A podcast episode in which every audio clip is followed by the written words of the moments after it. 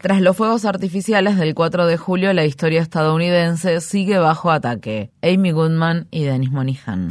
What to the American slave ¿Qué representa para el esclavo estadounidense vuestro 4 de julio? is your 4th of July? Esta pregunta pertenece a un discurso que Frederick Douglass pronunció ante la Sociedad Antiesclavista de Damas de Rochester el 5 de julio de 1852. Douglass logró escapar de la esclavitud cuando tenía aproximadamente 20 años. A los 34, cuando brindó este discurso, ya era un destacado líder del movimiento abolicionista, así como un renombrado escritor y orador.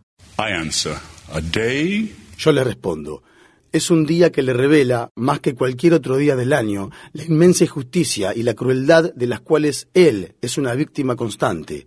Para él, vuestra celebración es una farsa. to him your celebration is a sham. Las poderosas palabras de Douglas y su incansable activismo contribuyeron a generar conciencia y movilizar al pueblo estadounidense en favor de la abolición de la esclavitud, así como a apoyar a la red antiesclavista denominada Ferrocarril Subterráneo y en última instancia a librar una guerra civil increíblemente costosa para acabar de manera definitiva con la esclavitud. Las palabras de Douglas y también su vida nos muestran de manera contundente por qué es necesario tener una comprensión profunda y crítica de la verdadera historia de Estados Unidos si deseamos abordar con eficacia las problemáticas a las que actualmente nos enfrentamos. Sin embargo, se ha propagado en el último tiempo un movimiento muy bien organizado que tiene como objetivo tergiversar y ocultar gran parte de la historia estadounidense, censurar libros y promover la enseñanza de una visión suavizada del difícil y a menudo sangriento pasado del país. Uno de los textos fundamentales que se centra en la parte ignorada o suprimida de la historia de Estados Unidos es el emblemático libro La otra historia de Estados Unidos, escrito por el fallecido historiador Howard Zinn. Desde su publicación en 1980 se han impreso más de 4 millones de ejemplares. El libro aborda de manera detallada todos los procesos que componen la historia de este país, desde el genocidio llevado a cabo por Cristóbal Colón hasta los héroes olvidados de las luchas por los derechos laborales, los derechos de la mujer y el movimiento pacifista. La obra tuvo tanto éxito que Sin y el editor Anthony Arnaud publicaron el volumen complementario Voces de la otra historia de Estados Unidos. Este volumen incluye las fuentes históricas originales como ensayos y discursos escritos o pronunciados por numerosas figuras históricas que, como se describe en la introducción del libro, han sido excluidas en su mayoría de las narrativas ortodoxas, los principales medios de comunicación,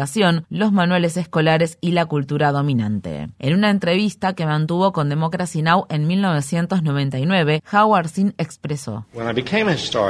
Cuando me convertí en historiador, ya sabía que no iba a ser neutral. that Sin y Arnov comenzaron a organizar encuentros en los que reconocidos actores y escritores recreaban y les daban vida a los textos históricos citados en voces de la otra historia de Estados Unidos. El aclamado actor James Earl Jones recitó el histórico discurso de Frederick Douglass sobre el 4 de julio con su reconocida y profunda voz de bajo. At a time like this, En tiempos como este, es necesaria la ironía crítica en lugar de un argumento convincente.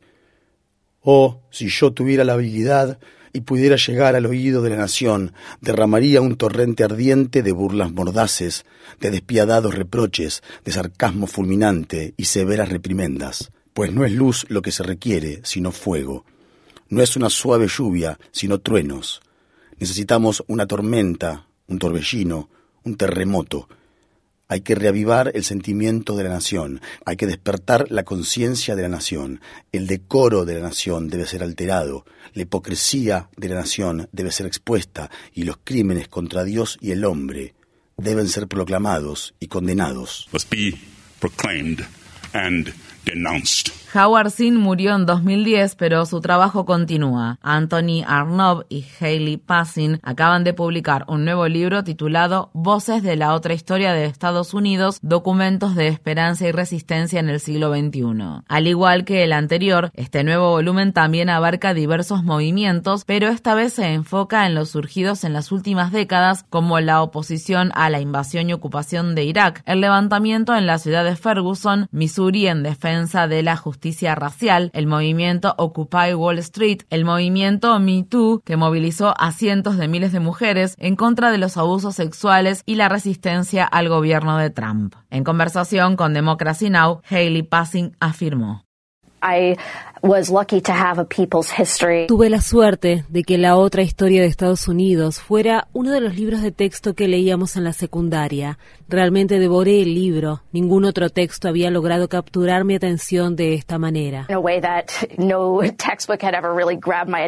Esa poderosa capacidad de influir en el interés de los jóvenes estudiantes es lo que intentan atacar grupos como Mamás por la Libertad, una organización ultraderechista de rápido crecimiento. Fundada en 2021, la organización sostiene que cuenta actualmente con 285 filiales en todo el país y más de 100.000 miembros. Su objetivo es influir en la currícula escolar mediante la censura de temas que su liderazgo, predominantemente blanco, considera ofensivos. La organización acaba de celebrar su convención anual en Filadelfia, el lugar de nacimiento de la Constitución de Estados Unidos y la primera ciudad a la que llegó Frederick Douglass en su valiente huida de la esclavitud en 1838. La mayoría de los principales contendientes presidenciales del Partido Republicano, incluidos Donald Trump y el gobernador de Florida Ron DeSantis, se dirigieron a los asistentes a este evento a favor de la restricción de contenidos, mientras miles de personas se manifestaban fuera de la sede donde se desarrollaba la reunión. En vista de las crecientes amenazas a la libertad de expresión y a la enseñanza de la verdadera historia de Estados Unidos, vale la pena recordar la respuesta que Benjamin Franklin le dio a una persona que le preguntó sobre la nueva constitución que él acababa de ayudar a redactar. ¿Tenemos una república o una monarquía? Franklin le respondió, una república, señora, si es que pueden mantenerla.